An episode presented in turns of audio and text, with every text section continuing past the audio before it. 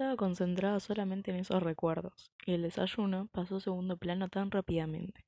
Lo único que deseaba era tener tan solo un segundo para vengarse de esos seres del mal, que tan inferior e inservible la hicieron sentir.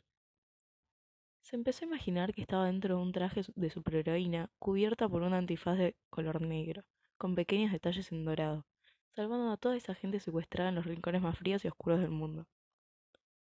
Decidió salir a correr al parque para reflexionar sobre qué podía hacer al respecto, cuando notó que una persona un tanto extraña la estaba siguiendo, pero no le dio mucha importancia. Se sentó en un, banco para descansar y recuperar un poco el aire.